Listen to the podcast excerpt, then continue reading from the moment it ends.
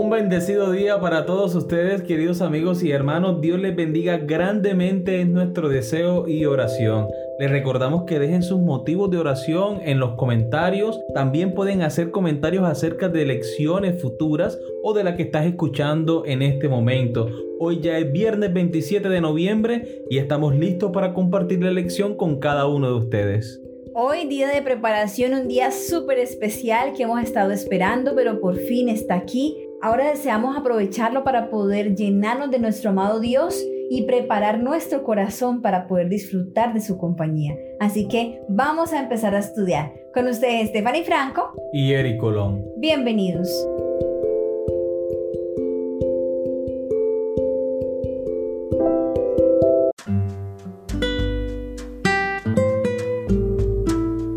Para estudiar y meditar. Cristo frustró esa esperanza de grandeza mundanal. En el Sermón del Monte trató de deshacer la obra que había sido hecha por una falsa educación y de dar a sus oyentes un concepto correcto de su reino y de su propio carácter. Sin embargo, no atacó directamente los errores de la gente. Vio la miseria del mundo por causa del pecado, pero no delineó demasiado vívidamente la miseria de ellos. Les enseñó algo infinitamente mejor de lo que habían conocido antes. Sin combatir sus ideas acerca del reino de Dios, les habló de las condiciones de entrada a Él, dejándolos sacar sus propias conclusiones en cuanto a su naturaleza. Las verdades que enseñó no son menos importantes para nosotros que para la multitud que lo seguía. No necesitamos menos que dicha multitud para conocer los principios fundacionales del reino de Dios. Deseado de toda la gente es página 266. Amigos y hermanos, hemos llegado a las preguntas para dialogar. Robert Louis Stevenson nació en Edimburgo, Escocia, en 1850. Stevenson cuenta que una noche, cuando su niñera lo estaba preparando para ir a dormir, él se acercó a la ventana y vio algo cautivador. Era un farolero que iba de una lámpara de gas a otra. Con gran alegría llamó a su niñera y le dijo, mira a ese hombre, está haciendo agujeros en la oscuridad. ¿Qué papel te ha dado Dios para llevar luz y amor a tu comunidad? Jesús dijo en Juan capítulo 8 versículo 12, Yo soy la luz del mundo, el que me sigue no andará en tinieblas, sino que tendrá la luz de la vida. Jesús vino a este mundo que estaba lleno de oscuridad, en la miseria por causa del pecado. Estaba oscuro por la influencia de Satanás en los hombres.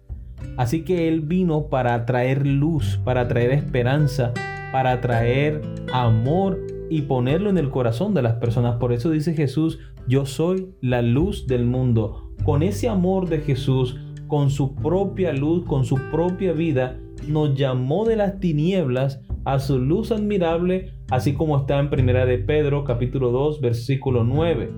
Mas vosotros sois linaje escogido, real sacerdocio, nación santa, pueblo adquirido por Dios, para que anunciéis las virtudes de aquel que os llamó de las tinieblas a su luz admirable. Dios nos rescató de la miseria en la que nos encontramos, en la oscuridad de este mundo lleno de pecado. Y ahora nos dice en el Evangelio según San Mateo capítulo 5 versículo 14, vosotros sois la luz del mundo. Una ciudad asentada sobre un monte no se puede esconder. Este es un llamado directo para que nosotros reflejemos la luz que hemos recibido de Cristo Jesús. ¿Y cómo podemos hacer eso? El Señor lo ha dicho, porque ejemplo os he dado, para que como yo he hecho, vosotros también hagáis. Amén. Muy bien, vamos a la siguiente pregunta. Si la iglesia ha de trabajar en equipo con Dios para alcanzar al mundo, debemos aceptar las palabras y el ministerio de Jesús.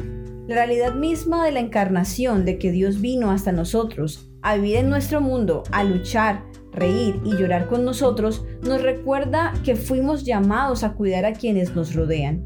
¿Cómo harás esto?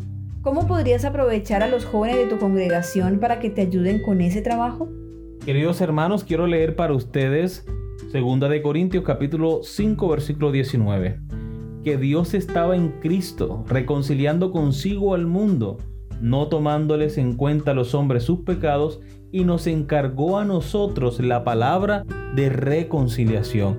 Y ese es nuestra labor, ese es nuestro trabajo. nosotros que somos líderes de iglesia, nosotros que somos maestros, ustedes que son padres, madres y tienen a su disposición jóvenes con energía, con entusiasmo, debemos ponerlos a trabajar y a servir en la obra de Cristo.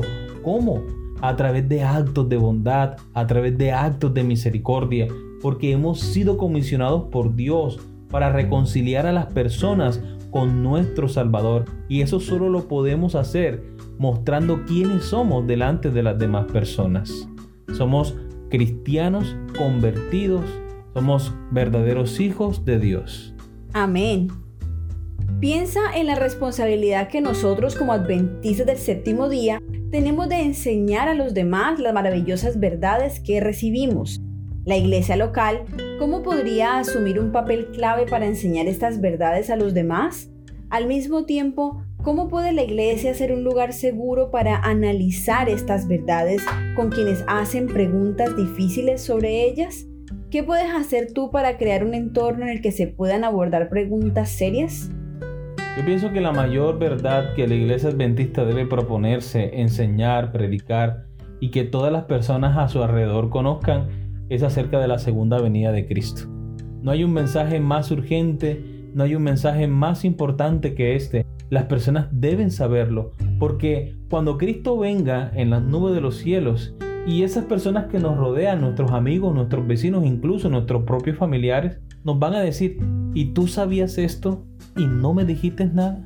Esto es un mensaje que la mayoría no quiere recibir. Esto es un mensaje que la mayoría de las personas no creen. Aún así nosotros debemos hacer esfuerzos sobrehumanos para llevar este mensaje urgente, necesario a las demás personas. Cuando las personas entiendan la urgencia de este mensaje, cuando ellos acepten de corazón que Cristo vendrá por segunda vez, entonces todas las demás preguntas serán resueltas a través de la inquietud de ellos.